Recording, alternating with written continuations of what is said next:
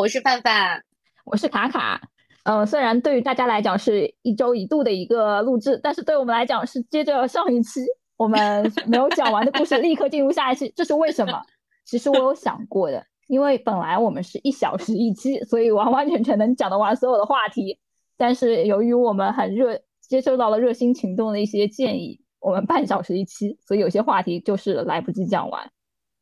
嗯，帮大家 recap 一下。是，然后这期我们应该会是在五月二十号的那个周末会上线。哎，但是呢，咱就是说在五二零当天，哎，我们不谈爱情，我们谈工作。那个我们可以提前一两天再发布。哎，五二零，我今今年五二零肯定没有活动，你有活动吗？当然没有啊。那好像不行，那一天晚上不能录播客，我就会觉得自己好悲伤的。没有关系，五二零当天我们录播课好了，我没有活动。录什么呢？录些什么？人家讲爱情，我们讲说爱情是如何破裂的，好像也不太对吧？啊，我觉得很多啊，就是啊，我们可以聊聊啊，怎么说呢？就是给你布置一个任务吧，卡卡，你去把艾艾洛西·弗洛姆那本《爱的艺术》读一下，我们当天可以聊一下那本书。嗯，就你都已经听说过我对爱情的这个观念是什么？是鬼故事。我去看了以后有什么用？我就是鬼故事的不同角度再去给我读一遍。哎，当天我觉得我我们可以找一些这个飞行嘉宾来聊一聊。我有一个很好笑的嘉宾，我一直很想邀请他来录制啊，也就是他本人是一个那个 dating app 杀手。容我问一个问题。他那一天没有行程吗？你要么问问看人家，擅自为人家决定说：“亲爱的，我们非常的希望能在五二零那天邀请你来做飞行嘉宾。”他说：“你以为我是你们吗？这好不太好吧？好吧，好吧。那下一期的主题就是有很多个切入面，或者我我不知道卡卡你有没有看过那个《爱在三部曲》，就聊那个电影。有有有。对，好，那我们就是在本期的开头已经定下了下一期我们要聊的话题。成功，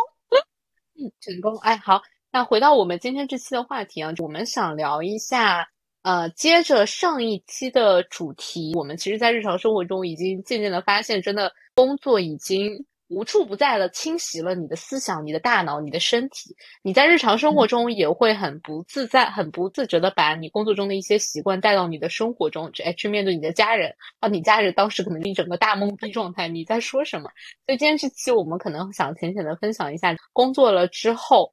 工作给你带来的工伤有哪些？让我先把上一期没有讲完的故事这一期讲完。我跟爸爸在分享的不只是颗粒度这一个梗，爸爸其实在做一个的是行程，他和妈妈出行的行程，他可能就是诶做的比较的粗略，去哪里哪里，没有怎么去，没有去那里干什么，没有那个时间段，所以一开始我在 challenge 爸爸这个方案做的不太细致，然后嗯，刚上一次讲的是颗粒度，后来我们在讨论颗粒度有点太粗了嘛，然后我刚刚在想说方案本身这个词出来就特别的社畜。就是人的日常当中，除了工作以外，不应该有很多的方案这个东西在的，对不对？什么叫做新时代的纺织厂女工？就是嗯，纺织厂的女工在弹棉花，我在打片子，打出来的片子，嗯，大家都知道那只是遮羞布，客户也不会看，我也不太相信我在上面写的很多的东西。但是无论如何，我们就把一件简单的事情讲得非常的复杂。所以嘛，工伤本身，然后这边就问题想抛给范范，就是刚刚讲到说工作给我们带来很多的，带来一些东西。那如果对你来讲的话，工作主要给你带来哪些啊不同的角度和思维？你愿意先跟大家分享一下吗？首先，可能给大家一个背景，我跟卡卡其实都已经工作了有将近八年了吧，对吧？这属于老，属于老社畜了。所以我觉得，呃呃，简而言之，首先我觉得工作给我带来了钱，可不是吗？然后呢？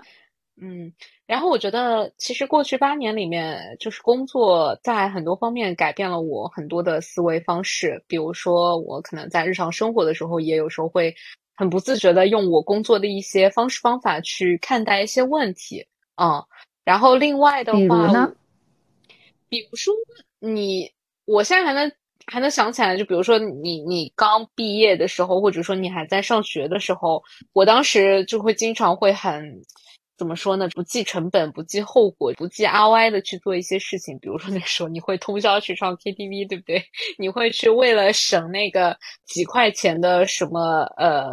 地铁啊，或者是出租车的费用，你会去选择一个非常没没有经济成本的一个方式去耗费你的时间。但是当你工作了以后，当你意识到你的时间是可以卖钱的时候，你就会用金钱来帮自己买时间。这是我觉得我这么多年工作以来。我养成了最大的一个思维，我会在很短的时间内去计算我做一件事情几种方式不同的成本，就包括我的时间成本和金钱成本，然后去选出最具性价比的一个方式，并且在很多时候别人邀请我做一些事情，或者我跟我爸妈讨论很多事情的时候，我也会把这种计算性价比的思维方式去带进去，which 我爸爸妈妈有时候是蛮不能理解的，就是我可能会跟他说说出一套我的这个逻辑，然后我的方法论，但是我爸妈可能就会觉得说。哇，就是真的没有想到自己的女儿已经，呃，成成长到这种，就是你懂的，就是讲出一些他们 对 next level，他们根本听不懂的话，是。所以我觉得影响方方面面吧，对。嗯。刚刚还有个第三点，不好意思，不好意思被我打断掉了。第三点的话，我甚至觉得工作上的一些思考范围会带到我。和亲密关系上的一些相处上面，这一点其实我觉得在某些方面是不是特别的好的？因为你在工作里面，你可能需要快速的判断一件事情的价值，然后不知不觉中会影响你说你也想判断这个人能不能给你带来一些价值。但是其实，在亲密关系里面，嗯，这样其实对大家显而易见嘛，不对的，对吧？Enough，嗯，这个话题主要我没有办法接，因为亲密关系，嗯，经营的这样子。除了朋友的友情这一方面经营的磕磕绊绊，另一个趴就基本上等于没有，也不是等于没有，压根没有。Sorry，嗯，但我其实没有觉得这个是不好的，因为我们在判断一些价值的时候，或者是我们在评估这个人的重要性的时候，无论如何我们不能全凭感情在那边驱动嘛，对不对？这样的话很容易陷入误区。我作为一个 ENFJ，我这时候就要告诉你，我们 ENFJ 这个人格真的看人完全看第一感觉。但是我真的是由于我后天训练出来，工作带给我训练出来的一些价值判断，我才可能会说建立在我对你的第一感觉之上。我可能会对你有一个考察期和观察期，来决定我是不是要跟你继续相处。但是我能清晰的记得，在我可能年少无知或者上学的时候，我真的是完全凭一腔热血。然后去不计代价的去跟那些我非常喜欢的朋友去玩，但是现在这种方式肯定会加一些价值观的考量，对，嗯，哦，明白，嗯，好，这里面我也想问一下侃侃啊，你觉得工作带给你的最大的一些影响或者是改变是什么？哦，因为就像之前有提到过的，其实首先工作给我带来影响是全方位的。如果我从我的记忆或者经历里面一键删除了工作本身的话，我可能我不是可能人生没了，是另外一个人，我我一定是另外一个人，也不至于这么惨吧？也还没有到工作狂这个地步，我的人生还是很丰富的。OK OK，工作这个我的工作性质因为跟饭是不一样的，我一开始就在呃还比较早期就开始做销售。就是销售这个，无论如何自己这个职位加了五多少 title，就是 anyway，我底层一定是在做个销售这个工作。那跟很多朋友可以分享的就是，做销售它最有意思的一点是，你的工作其实就是一个游戏，它的正正向反馈是非常快的。就很多的工作，它可能是说我做对了一件事情，我可能要 long term 让你的老板知道，然后老板才能看到，或者是你的 partner 或者你 colleague 可以看到。但是销售的话，如果你一个事情你是做对的，或者你学了哪些东西，它其实是可以很快的变现在你的工作反馈，或者是你的一些，就是帮你建立一些 milestone。就很少有是说我去啊投入了一些跟工作相关的时间，或者学习了一个工作相关的技巧之后，它在短期之内你是看不出来的。啊，如果看不出来的话，可能是要么你的工作性质太过复杂，就销售的东西太过复杂，要么就是你可能做的压根不对。所以其实还蛮像个打怪的过程，嗯，没有不尊重客户的意思，但是我觉得客户在前期还没有跟我建立一些呃 trust relationship 的时候，其实他 NPC，我在不同的用我的话语或者是我的一些呃行为去影响他，让他变成一个可以跟我交谈，我们触发了下一个这个对话的一个过程。这里面我想插一个问题啊，我想问一下卡卡，因为你作为一个销售这样的一个职位，你已经做了很多年了，对不对？那其实，在日常生活中，我们也会跟各种各样的就是其他的一些销售去打交道嘛，所以我其实会很好奇，你在跟这些其他的这种行业的。为你服务的销售打交道的时候，你会用一些你在工作上你自己学到了销售的技巧去分析他目前的这个行为，然后去怎么说呢？就是挑战他的底层逻辑吗？其实从我的角度来讲的话，我从来不用我自己的想法去分析他们，因为作为销售的话，大家最理解他在做某些事情的时候，他这个是什么原因？那我何必去分析他？他下一步要做些什么？我已经知道你要做这些。如果我想达成这个目的的话，大家互相啊配合配合啊，对，了解。嗯，就有些情况下，就是大家不喜欢的一些客户类型，就是他想买，但是他想压你价钱。这个对对对，我其实想问的就是这个，因为你做销售嘛，你肯定知道在奥斯手里，比如说他会有一些那个 bargain 的那个权利，所以我其实想问的说，你你。就是因为你自己在做销售的时候，你知道你们你们自己，比如说公司加价或者定价的一些 methodology，所以你会习惯性的知道说，OK，他比如说他 offer 你一个价格 A，但是你会知道说，哎，其实我去还一个 fifty percent 或者是 sixty percent，他都会接受。就你会有这样的一个想法吗？还是说你会感同身受的知道他要达成 KPI 就不跟他还价了？哦，我觉得这不一样的，就是如果我要去还价的话，只有一个可能，就是我已经知道这个一定不是它的这个比较 reasonable 的价格。其他的情况下，如果比如说它的价值本身就很低，你去某一个零，这个只是为了达成自己的成就感，我觉得这就不必。那有些情况下的话，就是他做的，有有些人就是说我一上去先砍一个很很大的一个价码，试探他的底线，我觉得这也不必要，因为我去如果我要去购买一样东西的话，我本身就有对它的一个价值的评估了。就比如说我看中这条裙子，那我大概是就毛估它在我这里值多少钱。如果它的报价实在太高的话，那我就不会，它就不是我想会买的东西，那我就直接掉头就走。那如果是在我这个 scope 里面的话，那我可能就会直接买了，因为我对它的价值判断就在那里。呃，这个跟销售本身没有什么关系，就是也很少有人是通过销售的一些逻辑去影响我，因为 我的销售风格已经非常的离谱了，很少有人能用那些方式在影响我的。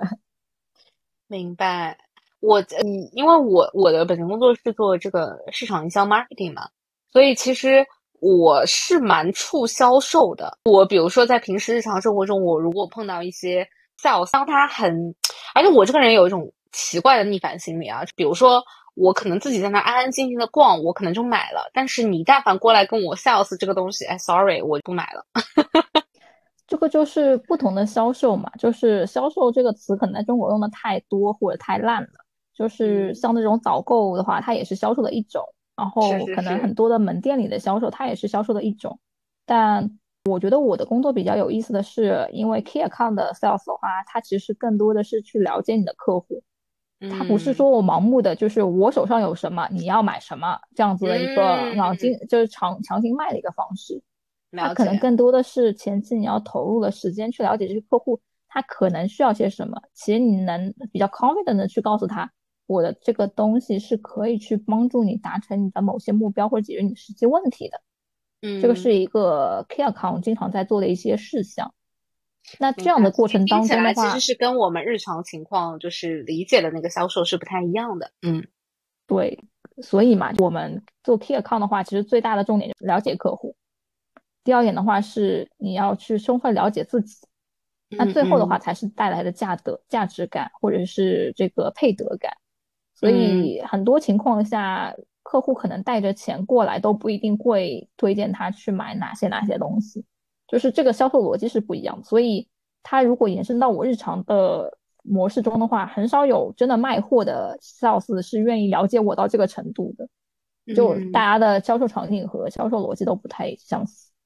了解了解。那我还有这里面，我可能还有个问题啊，就是我因为。经常很多人，包括其实我自己，我我我表弟啊，他在大学毕业以后也是阴差阳错做了个做了个销售啊，所以我其实之前在跟他聊天的时候，多多少少听到他会，他可能会有一些心理压力，因为作为一个 sales 嘛，你身上肯定是背一些购的。那哎，会不会真的，比如说你每天醒来的时候，你的眼前会浮现一串数字，还是说其实这个数字？它对你的压力没有那么的大，然后另外我的一个问题，因为我觉得我自己是一个抗压能力不是那么特别强的人，所以那时候其实刚毕业的时候，我有考虑过要不要去做 sales 这样的一个职业，但是因为我知道每一个 sales 他都身上多多少少都会背一个 go，背一个数字，那我会觉得那串数字对我来说很像是达摩克斯之剑，就是好像我每天醒来头上有个东西是掉下来的，如果我能完成，哎，当然皆大欢喜；那如果我完不成的话，我可能就会很焦虑啊，或者很紧张啊，或者怎么样，所以我其实是有。一点点没有办法 handle 这个压力，就没有选择了 销售这一条路。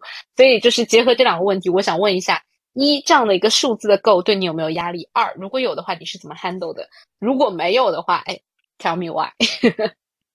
嗯，数字压力的话肯定是有的。这个只要你做这份职业的话，无论如何都会呃不得不面对这个结果，result driven 嘛，对不对？嗯哼。那第二点的话是说压力本身的话，因为我对于工作的态度一直都是我其实正在打一个大型的地球 online game，对，所以 我很喜欢你这个态度。对，所以很多的情况下，特别销售这份工作，它大部分的情况下不是通过你个人努力就可以去完成的一件事情。嗯，哪怕是说我去，我肯定 convince 了客户的情况下，也会有各种各样子的，因为我做 key account 嘛。健康就是流程比较的复杂，然后涉及的决策人比较多，呃，哪怕前期已经谈的非常好的，到最后他可能在实际能去达成呃的过程当中，甚至说我后续去交付服务的过程当中，它都会有 gap 在。就是你要能接受的一点是，我的努力只能保证我的下限，但是我的上限或者结果如何，真的有时候是靠天命的。对对对，这时候就可以跟大家分享一个经典案例。二零一八年的时候是第一轮我们贸易战打的时候，也不知道怎么会不会被封掉。哎，没事没事。前四的，前四的话就是一家美国公司。当时我在合作那家公司的话，我们我已经很确定的知道自己已经中标了。我把所有的这个 competitor 全都给 PK 掉了，而且报价，坦诚的来讲是是他们中间比较高，但是商技术的部分表现的比较好。结果就是那一段时间的时候，正好贸易战第一轮打起来。这个客户他因为呃地缘政治的原因，他不敢跟美国公司合作，所以他这张单子等于直接就是废了。呃，在在在正式中国正式的是这个投标法其实是这个有些情况啊，这个情是不行的。但是那个单子的话，是因为没有公开招投标，所以他是可以这么做的啊，就是先做一些在。所以那是我第一次感受到，它是一张对我来讲意义非常大的单子。就是如果我签完的话，那一年我应该已经就这一张单子完成所有的业绩了嘛。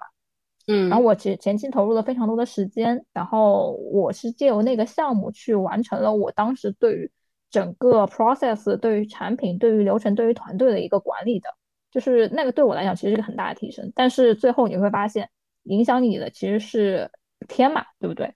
这个政策原因导致的，所以。你当玩这个 online game 的时候，你会发现大部分事情是 out of control。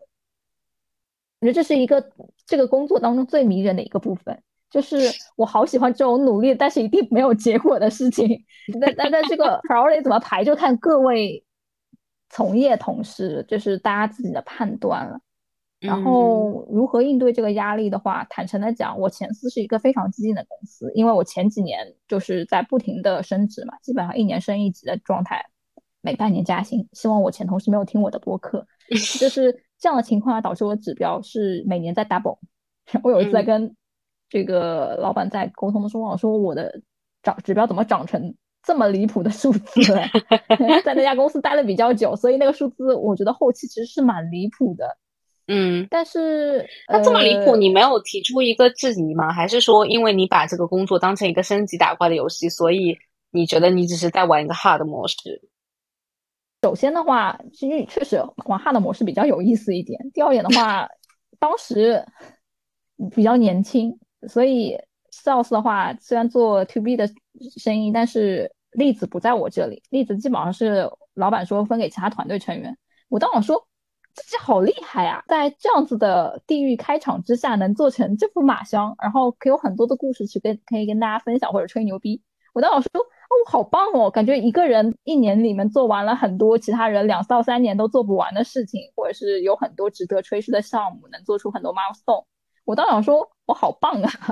当时甚至没有质疑这个逻辑是不是有问题，因为他给你的涨薪并没有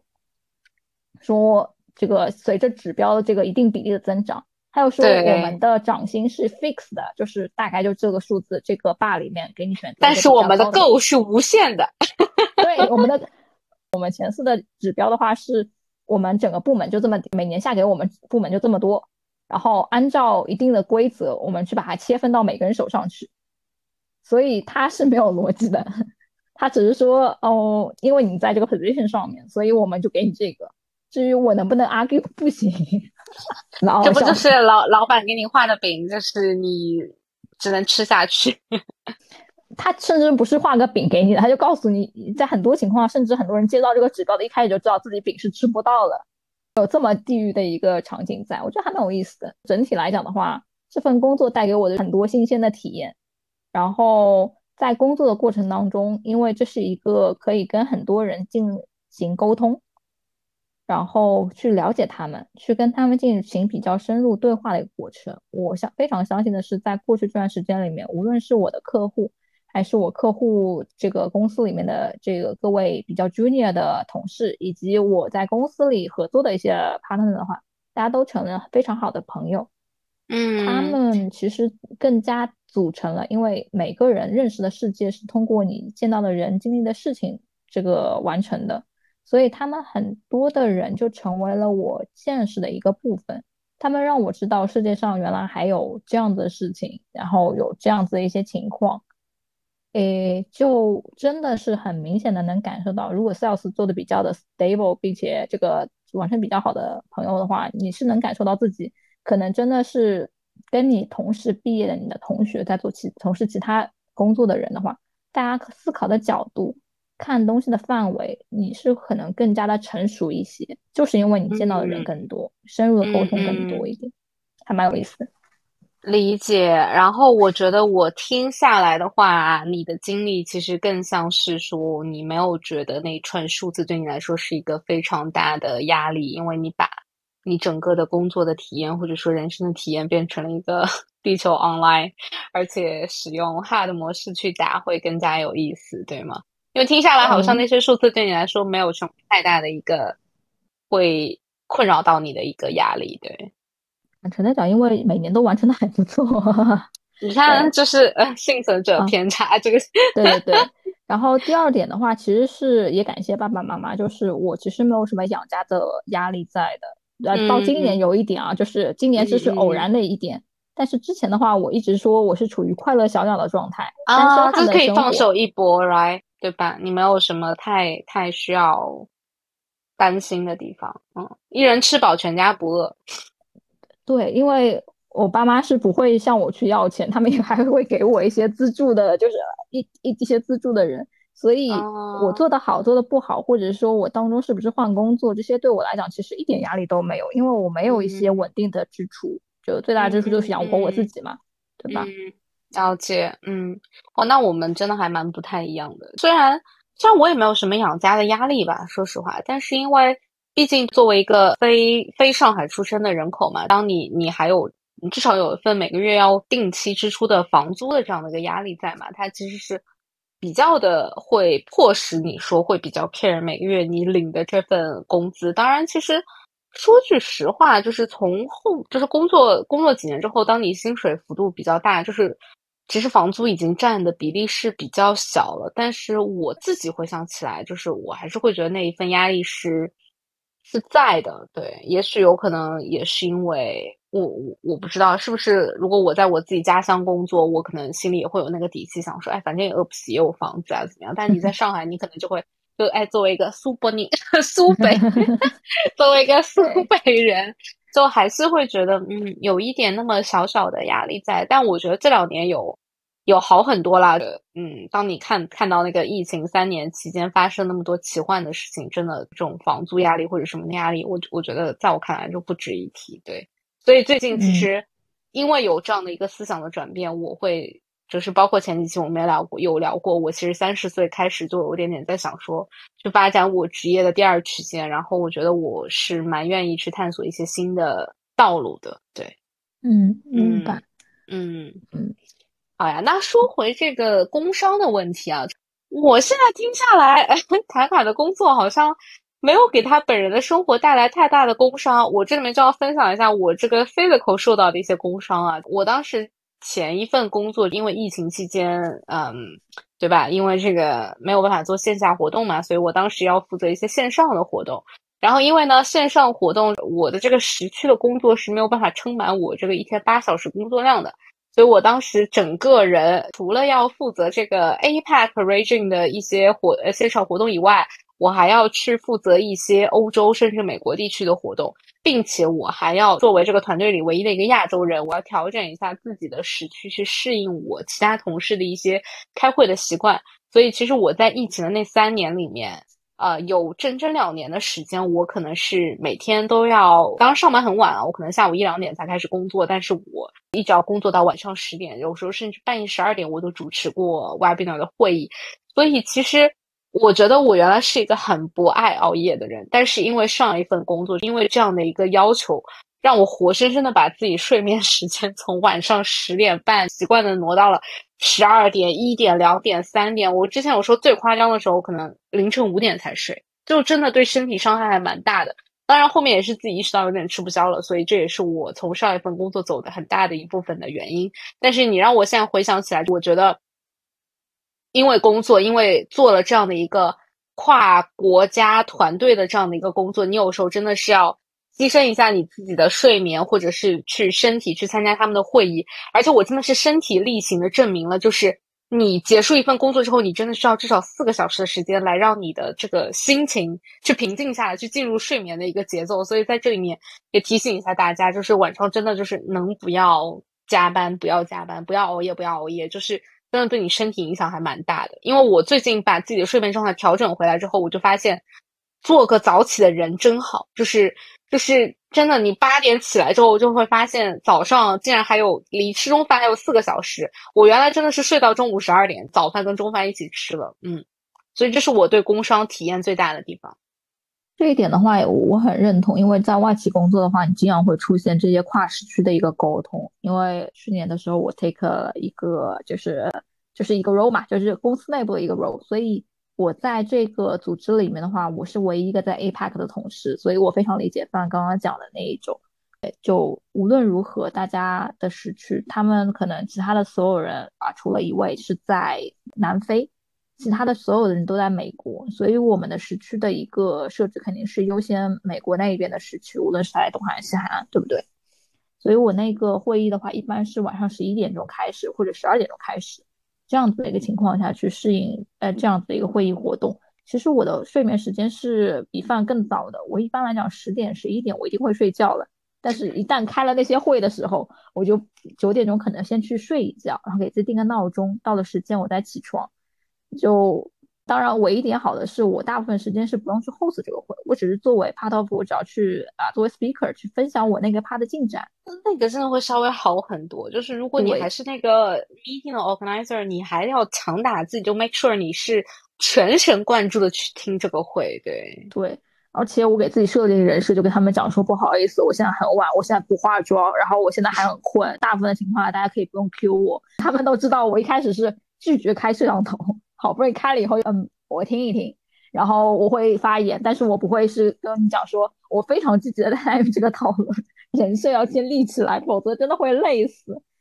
对，嗯，结束之后我可能不会用四个小时去入睡，我最多就是在处理一个小时的邮件，然后我立刻要倒头入睡，因为这已经是完全超出我的一个这个睡眠时间的一个安排。嗯，对。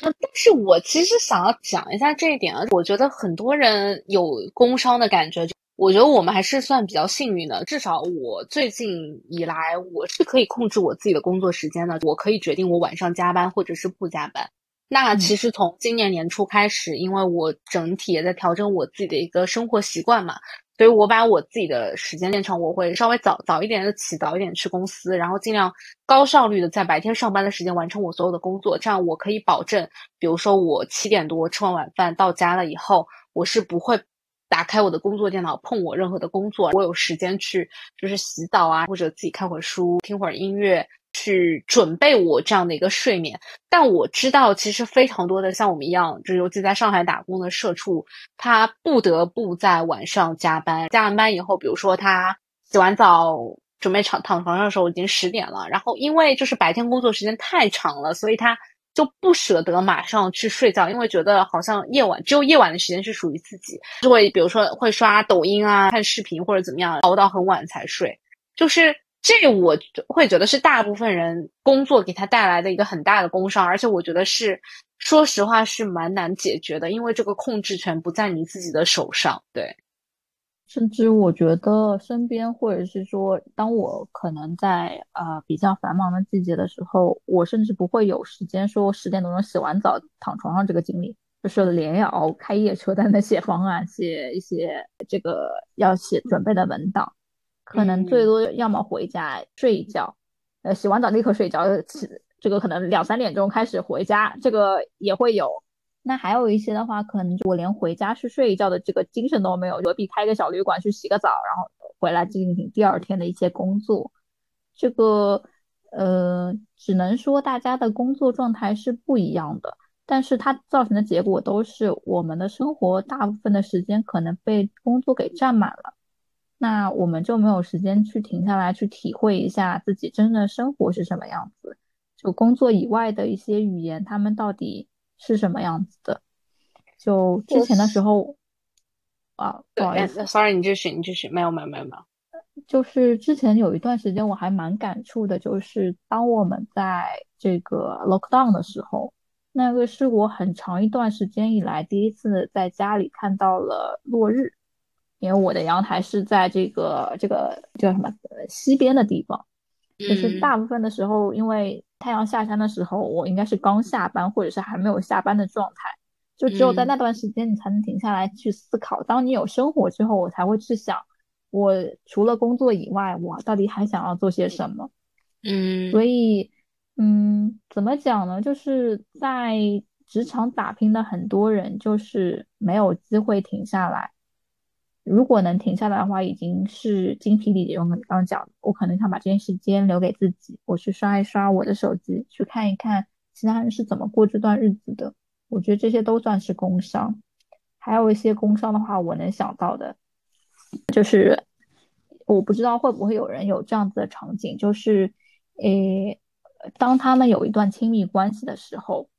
就因为我的工作的性质可能是出差，可能是加班。就因为这些，无论是地理原因导致的，还是心理原因导致的，我这段亲密关系是无法进行下去的。实际上，它会严重的加重了我现在对于这份工作的依赖。就我可能更加就不能停下来，就不断的去往前去冲。但我也去很遗憾的就是讲，现在很多的工作它本身确实没有什么意义，或者他做了以后，你自己也不知道自己在做些什么。哪怕是有意义的话，也会遇到天灾人祸，比如说最近那个遮库的那件事情，对不对？直接真的很惨，真的很惨，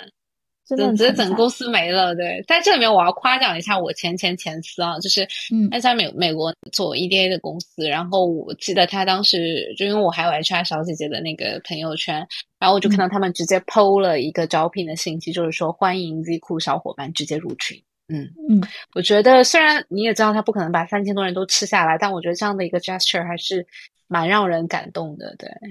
嗯，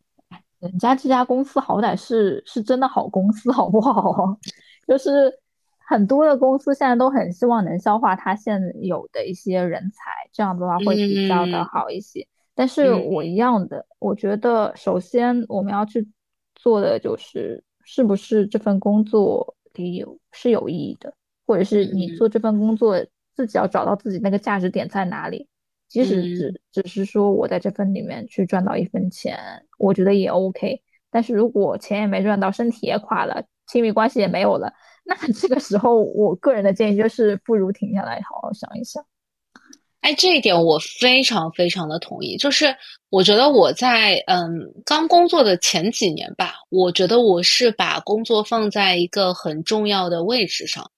一部分也是因为他提供了比较多的钱嘛。大学生，你想你那我我真的说实话，刚工作前三年，我是非常的喜欢赚钱这件事情。我就觉得哇，天呐，怎么有这么好的一件事情？好像也没有做很多的事情，但是我就可以啊、挣很多的钱，然后就对老板有一种奇奇怪怪的那种学生思维的感恩。但是后面就真真的，我有时候思维会比较比较奇奇怪怪吧。然后后面后面其实这两年，尤其是疫情那三年，我有很认真的重新去思考，就是我工作跟生活的一个排序。那现在在嗯我这边，我一定是觉得我个人的生活、我的健康、我的身体，一定是放在工作前面的。如果说我今天是，比如说我我原来可能因为说我因为工作很忙，所以我可能会身体明明有些不舒服，我还会坚持去工作。我现在就是在马上请病假，不要这样马上去马上去医院检查。就是我我我真的是疫情三年，让我觉得说，呃，你真的不知道。之前那句话我很讨厌，我觉得很鸡汤，但是我现在觉得那句话是真的，就是明天跟意外你是不知道哪一个会先来。那在这样的一个大前提下面，我是希望我可以把每一刻、每一时间去好好过好。包括最近有有很流行的一个假设嘛，如果说现在告诉你说有颗小行星，它在两周后要撞回地球，现在只剩两个礼拜，你最想做的事情是什么？然后，其实说实话，你列出来那些事情，你应该从现在开始就去做的事情。哎，我还蛮好奇这个问题的答案的。我吗？对，我我前两天还跟另外一个朋友就是聊过这个问题。我首先我有一些非常想去的地方，就我还没有去冰岛看过极光，我还没有去新西兰看过牛羊，我还 我非常的想去非洲看动物大迁徙。我其实还就是呃，嗯可能美国吧，因为我真的很想去看一下黄石公园跟一些乱七八糟的东西，感觉是快要没有了。对，然后另外还有一些我没有尝试过的极限运动，比如说。冲浪、潜水、跳伞跟蹦极，这是四个我一定想要去完成的事情。所以这是我、如果是就是人只剩最后两周，我一定要完成的人遗愿清单。嗯，这里我想听一下卡卡的。对，你看我的清单里没有一项跟工作有关系。啊，不不不，就是我觉得人生到最后一刻还只有工作的话，这个人生也蛮悲哀的。嗯，如果是到了最后的时刻，因为就像我的人生格言“地球 online”，我想做的事情我就直接去做了，我也不会说放在我 to list 里面。大部分、嗯、那我那我想问一下，最最近在你的这个 online game 上，你排的 priority 比较高的一些事情是什么？啊，置业，先置业，这个是我维持我这个在 online game 上面人肉体还不会消失掉的，嗯，至少未来几十年肉体不会消失掉的一个很重要的一个点，就是我的资产的一个保值，所以就是嗯，就是对冲了一下我的这个资产，然后今年想做的事情，其实之前我跟范或者其他同朋友可能去分享过，就是我今年准备在 Skillset 里面去增加一个电工的一个技能。对，哎，这不是很实用的吗？就是，就好，以后我们家电灯坏了，我觉得找不到电工师傅就给你打电话。笑死！我是这么廉价的吗？我时间也很值钱的，我跟你讲，他可能不我知道我知道，所以你是我那个昂贵的 option。笑死！就嗯，我其实一直是觉得。就大部分的体验，或者是有些要做的事情，就不能用购买或者不能用消费去替代我学习的这个过程。我不知道有没有人是有这种感觉，嗯、就是当你学一个新的东西的时候，一开始都会很痛苦，但是它会有一个 turning point，就在那个瞬间，你会发现之前学的东西全都连在一起，然后你发现，哎，我很喜欢想去做下一个事情的这个瞬间。是我所有学习的动力，哪怕看书也是一样的。有些书你是前期看的非常的痛苦，但是到了哪个点之后，你发现啊，我悟了，那个瞬间是最爽的一点。所以，我同意。我打网球也是一样，前十节课打的跟屎一样，在第十一节课，我教练说我有如鬼上身，就是一下子会 打了，笑死。对，就是那个点，其实是学习的过程当中最让人舒适的一点。所以我还蛮想去，嗯、就是经常在讲的吧。大家如果有我微信读书的好友的话，可以看到我的签名，写的是，呃，凡凡事只有三分钟热度，但是至少那三分钟热度是真的，是真的在那三分钟非常的上头，好好笑。所以真的是说，只剩下两周的人生的话，我可能就是现在在做什么，我就继续在做什么。该看我还没有看完的书，该写我没有写完的字。没有什么额外需要去关注的。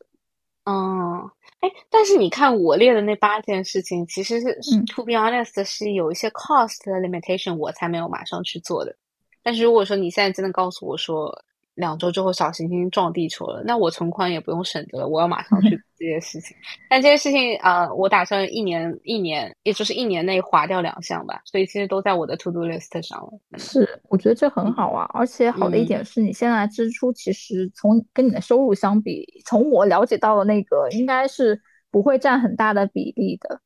对对，我觉得好很多。那可能到了今年年底，就是我的那些事情的 business model 给 run 起来之后，我应该也会摆脱我现在这些压力，就会好很多，有很多的钱去做其他事情。是没呃没错，而且说句实话，就是在这里面肯定也是给大家案例一下：当你把生孩子、结婚、买房子三件事情从你的人生清单中划掉以后，我是发现自己多了很多钱。嗯。就我觉得现在有一个可能过犹不及的风气，就是觉得政治正确就是这三项都没有。但我也非常的相信，有很多人他非常的希望能在这里面做成一一两件事情，这可能也是他对于自己人生设定的一个锚点。就 我同意了，对，嗯，或者是怎么都完全是看个人的意志，对，对，完全看个人的意志。